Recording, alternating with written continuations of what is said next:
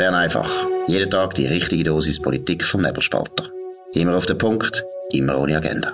Der Podcast wird gesponsert von Swiss Life, ihrer Partnerin für ein selbstbestimmtes Leben. Ja, das ist die Ausgabe vom 9. Februar 2023. Ja, immer noch läuft die Aktion, die wir schon gestern vorgestellt haben. Dominik, du uns noch einmal erklären. Gewisse Leute haben es nicht ganz äh, können anwenden. Um was geht es genau? Ja, weil Bern einfach äh, im Januar einen neuen Rekord gemacht hat, was äh, Downloads angeht, über 100.000. Jetzt sind wir bereits bei 110.000. Das Wachstum ist enorm und über 200.000 Abonnentinnen und Abonnenten ähm, die haben uns irgendwo auf einer App, auf einer, irgendwo abonniert und hören uns immer wieder.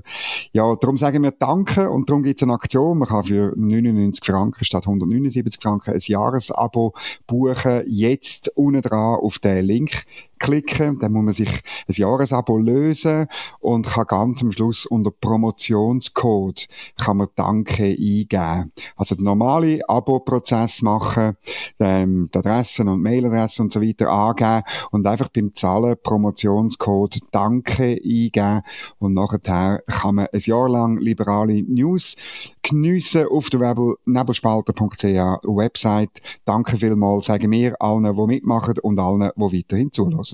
Genau, das ist das kompakteste Politformat, das es überhaupt gibt in der ganzen Schweiz.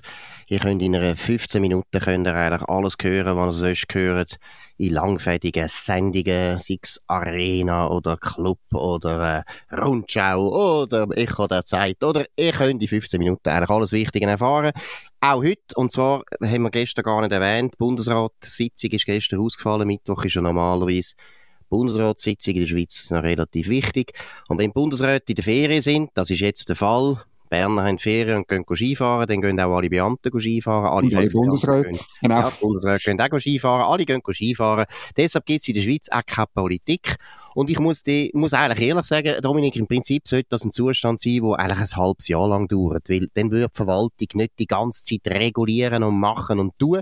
Eigentlich muss man dafür sorgen, dass drei Tage Wochen oder zwei Tage Wochen jetzt schleunigst eingeführt wird beim Bund. Und wenn man die neuesten Untersuchungen anschaut vom Institut für, äh, vom Schweizerischen Institut für Wirtschaftspolitik, im IWP an der Universität Luzern, erstens ist alles, äh, geht in die Richtung. Teilzeit floriert in der Bundesverwaltung. Aber was ganz wichtig ist, in der Bundesverwaltung verdient man unglaublich gut. Wer eigentlich noch geht, in die Privatwirtschaft arbeiten, wie der Dominik und ich, ist eigentlich selber die schuld. Was sind die Einzelheiten, Dominik? Ja, das ist verrückt, oder? Ähm, die haben genau ausgerechnet, wie viel mehr das man verdient in der Privatwirtschaft. Um ein bisschen herauszufinden, oder, wie es auf dem Arbeitsmarkt zu und her geht. Das ist schon noch verrückt. Also der Aufschlag ist nicht irgendwie 2-3 Prozent, sondern er ist 6 bis zu 17 Prozent. Und, das finde ich spannend, du hast es im Soms Memo, hast du das ähm, ausbreitet am grösste ist eigentlich der Unterschied also bei den Berufseinsteigern, bei den unteren Löhnen. Und das sind natürlich auch ähm, dann eher die Masse von der, von der Bundesangestellten. Das ist wirklich äh, äh ein grosses Problem, dass Leute eben dann direkt vom Hörsaal in, in Verwaltungssaal gehen und so auch der Privatwirtschaft äh, Nachwuchs entziehen. Genau, und du hast gesagt, das ist eigentlich aus meiner Sicht das grösste Problem ist bei den Akademikern, also eben bei den was soll man da sagen, mittlere Kaderleute, dass man beim Bund, jetzt sagen wir jetzt gut, Gärtner gibt es jetzt nicht viel im Bund, aber äh, eben, dass man als, sagen wir, als Putzfrau beim Bund mehr verdient, da muss ich jetzt sagen, habe ich nicht so ein grosses Problem. Ja, ja. Ist okay, äh, wenn die tieferen Löhne besser bedient werden im Staat, das ist, das habe ich kein Problem. Aber das größere Problem ist wirklich bei den gut ausgebildeten Leuten, und das sind eben meistens Akademiker, also Juristen hat es natürlich viel, aber eben auch Soziologen, Historiker, Germanisten, Philosophen, Ethnologen, alles Leute, die eigentlich ein Studium gemacht haben, wo im Prinzip so kann man sagen, und ich sage selber als Historiker, du bist auch Historiker, nicht wirklich arbeitsmarktfähig sind. Es braucht einfach nicht so viele Historiker, äh, abgesehen davon, dass lustigerweise ja unsere Schulen zurzeit eigentlich gerade die Schweizer Geschichte ja völlig abbauen, also braucht noch viel weniger Historiker. Aber es ist heute so, dass man mit, einer, mit einem viel Eis Abschluss eigentlich mit unterkommt und eben sehr häufig in der Bundesverwaltung. Und dort, und das ist das Problem, sehr viel besser zahlt wird als in der Privatwirtschaft. Wir haben das Lied schon ein paar Mal angestimmt. Es ist ein Jammerlied, oder? Wir gerade in den Medien merken das ganz stark, dass, äh, Journalisten uns äh, davonlaufen, wie sie in die Bundesverwaltung gehen, wie sie dort viel, viel besser verdienen. Und das ist nicht einfach das Problem jetzt von ein paar armen Verleger, sondern es ist ein ganz grundsätzliches Problem, oder? Wenn die Privatwirtschaft nicht mehr konkurrenzfähig ist mit der, mit der Bundesverwaltung, dann haben wir eine unglaubliche Verzerrung. Ja, das ist so. Und ich habe noch schnell nachgeschaut, oder? Damit wir die Zahlen nennen. Also, wenn du Akademiker bist, äh, von der Uni kommst, an sich nichts zusätzlich kannst, oder? Dann landest du eigentlich automatisch in der Lohnklasse 24. Und ich habe rasch geschaut, was das bedeutet. Das ist ein Jahreseinkommen von 151.000 Franken, 115 Franken äh, geht halt durch 13, oder? Ein Monatslohn ist das dann von 11.624 Franken 20 ähm, und das steigt dann an, oder weil man ja dann so Beurteilungskriterien hat, wo aber eigentlich ähm, weit über 90 Prozent von den Beamten ja Topnoten bekommen. Das steigt dann an, bis du irgendwann anstehst bei der nächsten Lohnklasse. Dazu kommen noch Ortszuschlag, ähm, äh, ergänzende Leistungen, Familienzulage und so weiter, ich kann das gar nicht alles aufzählen. Also das ist also sozusagen nur das Minimum. Und das ist doch wahnsinnig. Also wenn, wenn wirklich jemand, der Akademiker ist, einfach per se auf 150'000 Franken im Jahr kommt, das kann, das kann keine Bank zahlen, das kann, das kann schon gar kein Medienunternehmen zahlen, das ist einfach nur zu viel. Das kannst du jemandem geben, wenn er oder sie sehr viel Erfahrung hat, sehr viel Leistung bringt und vor allem auch nicht auf die Stunden schaut, nicht auf die Minuten und noch ausrechnen, wenn ich Überzeit mache pro Woche, dann komme ich noch mehr Ferien über. Also die, die Ferientechniker-Geschichten, die es halt in allen grossen Unternehmen gibt, aber insbesondere bei der Staatsverwaltung. Also das ist einfach, das geht nicht mehr am Schluss auf. Genau, und äh, einfach, dass er einen Vergleich hat, äh, einen guten, einen sehr guten Journalist, der anfängt, sagen wir jetzt, hat eben Geschichte studiert, abgeschlossen, ist vielleicht 27, äh, hat sogar vielleicht noch eine Dissertation angefangen. Ja, der verdient jetzt in den Medien etwa 6000 Franken als Einstiegs Einstiegslohn. Das ist also schon ein sehr guter Einstiegslohn. Wirklich ein guter Einstiegslohn. Und ist ja völlig gerechtfertigt, weil so Leute sind wirklich auch noch nicht erfahren, sie sind noch nicht produktiv. Sie, ich sage jetzt das wirklich, äh, auch als Chefredakteur, lange Langjährigen, die bringen noch nicht das. Also das ist einfach normal und das ist auch so, wenn man zu der Bundesverwaltung geht. Und wenn man zu der Bundesverwaltung geht und von Anfang an so einen unglaublichen Lohn überkommt, dann ist das meiner Meinung nach erstens einfach nicht gerechtfertigt, aber es ist etwas viel Schlimmeres. Es führt zu einem unglaublichen Sog in alle in alle Kreise hinein, oder? dass die Leute eben im Prinzip schon bei der Studienwahl wissen, du, ich kann Ethnologie studieren und äh, persische Linguistik und chinesische Altertumslehre und ich habe trotzdem nachher einen Job bei der Bundesverwaltung, ich weiß nicht, in der Kommunikation oder in der Evaluation oder Prävention. Es gibt ja so viele Jobs, wo man sich vorstellen kann in der Bundesverwaltung und verdienen nachher auf einen Schlag 11.000 die schaffen natürlich alle nicht 100 Prozent, deshalb verschaffen sie vielleicht nur äh, 32 Prozent und haben immer noch einen unglaublichen, unglaublichen Lohn und können natürlich ein unglaublich schönes und friedliches Leben führen. Das führt zu vollkommen falschen Anreizen. Wir sollten wirklich, die jungen Leute müssen schon spüren, was der Arbeitsmarkt braucht und wo Produktivität eine Rolle spielt. Und dann studieren sie eben auch so. Heute studieren sie eigentlich, was sie wollen und am Schluss sind sie beim Staat. Jetzt habe ich aber nur eine Frage. Ich bin letztes Jahr in einem Anlass hier in Bern und da ist ein höherer Beamter, äh, höhere Lohnklasse, als ich vorher gesagt habe, und Bern einfach höher, bin fast sicher, dass er zulässt jetzt, ähm, zu mir kommt und gesagt, schau, ihr schnödet immer über die Löhne der Beamten. Du mal den Markus fragen, ob er denn lieber hätte äh, ganz viel, also 40.000 schlecht zahlte Beamte. Und was sagst jetzt du da dazu? Vor allem nicht 40.000. Genau. ich hätte gerne 10.000 und die kann man anständig zahlen. Genau. Aber die müssen sicher, die müssen weniger verdienen als in der Privatwirtschaft. Weil der Punkt, warum, dass man ein bisschen weniger verdienen im Staat, ist der, und das ist eigentlich ein, ein Deal gewesen, der immer gegolten hat seit 1848 wenn man Beamter wird, dann ist man früher, ist das noch viel extremer gewesen, da ist man wahnsinnig geschützt worden, oder? Man hat praktisch, äh, also man hat nicht können künden einem Beamten, das ist unmöglich gewesen. Man hat absolut klar gute Sozialleistungen gehabt, viel besser, also wenn man jetzt mal schaut in der Geschichte auch, Bundespensionskasse ist viel, viel früher eingeführt worden als in den meisten privatwirtschaftlich organisierten Branchen. Es ist immer grosszügiger gewesen und so weiter. Also die haben von Anfang an sehr viel Vorteil gehabt, aber der Deal war, als Gegenleistung für die Loyalität, die wir erwarten. Deshalb wollen wir dich auch gut zahlen. Das ist auch wichtig, oder? Wir wollen nicht korrupte Beamte, die dann irgendwie ihr Einkommen aufbessern mit Korruption.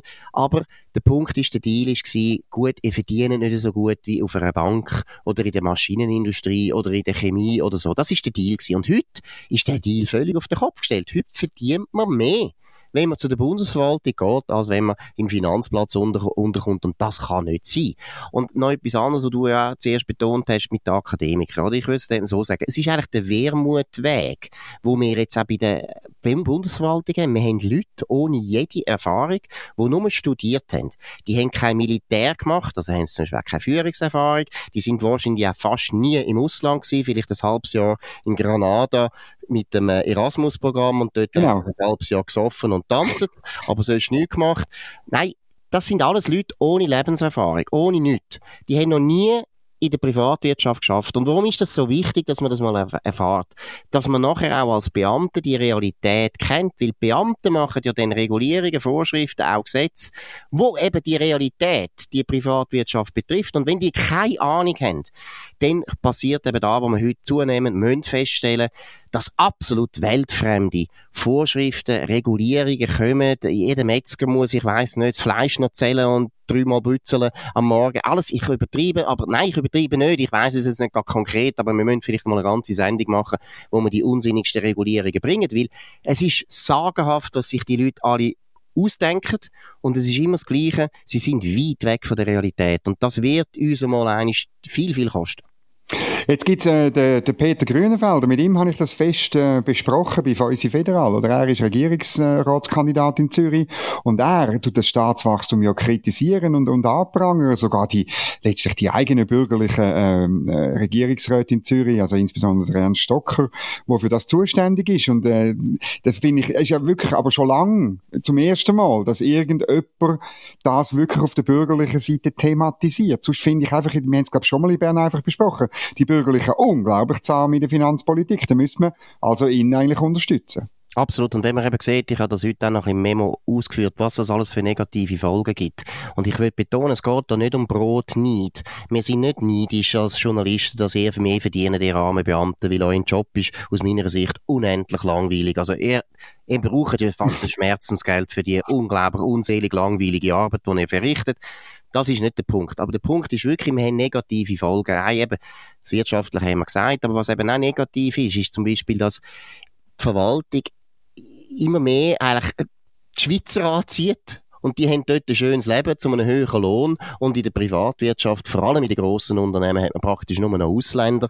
Und das ist auch nicht gut, weil das Verständnis für Wirtschaft nimmt in der Bevölkerung ab aus dem Grund. Und das ist auch ein Grund, warum die Leute dann nachher, teilweise ohne dass sie es wissen, sehr wirtschaftsfindlich abstimmen. Und das ist nicht gut für uns alle, weil am Schluss auch Beamte, auch der Staat, lebt vom Wohlstand, wo in der Privatwirtschaft geschaffen wird. Kein Beamter, es tut mir leid, schafft Wohlstand. Er tut Bedingungen zur Wohlstandsschaffung beeinflussen und häufig ja. eben zurzeit negativ. Aber genau.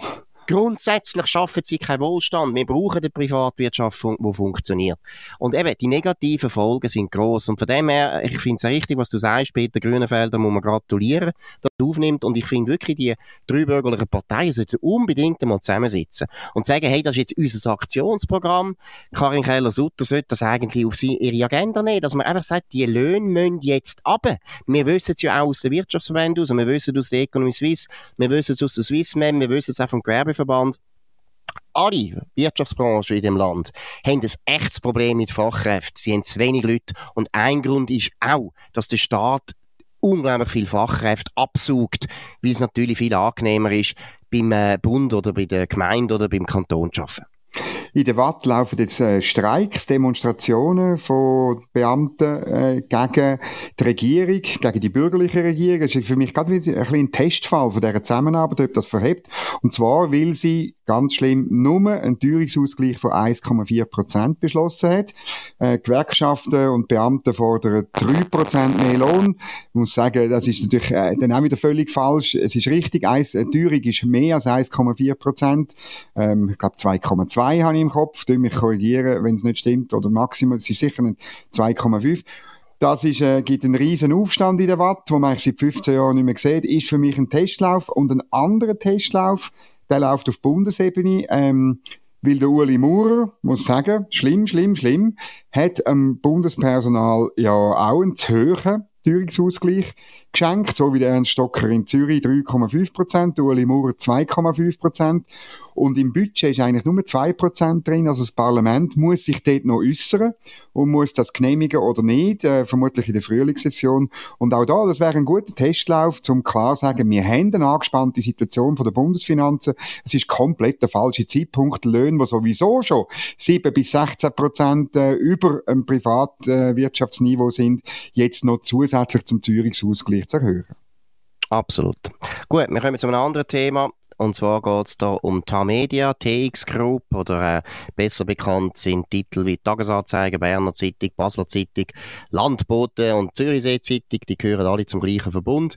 Und wie wir gestern schon darüber geredet haben, die sind ein bisschen erschüttert worden durch einen Skandal äh, beim Tagesanzeiger Magazin. Besser gesagt, es heisst gar nicht mehr so, Entschuldigung, es heisst Magazin schon sehr lang, aber ich habe mich immer noch nicht daran gewöhnt, es ist immer noch das Dagi-Magi, ist ja gleich. Natürlich. Wir haben gestern auch darüber berichtet, weil äh, in der Branche eine unglaubliche Gerüchtewelle überall äh, geflossen, wie sagt man dem, Gerüchtewelle über uns allen zusammengebrochen.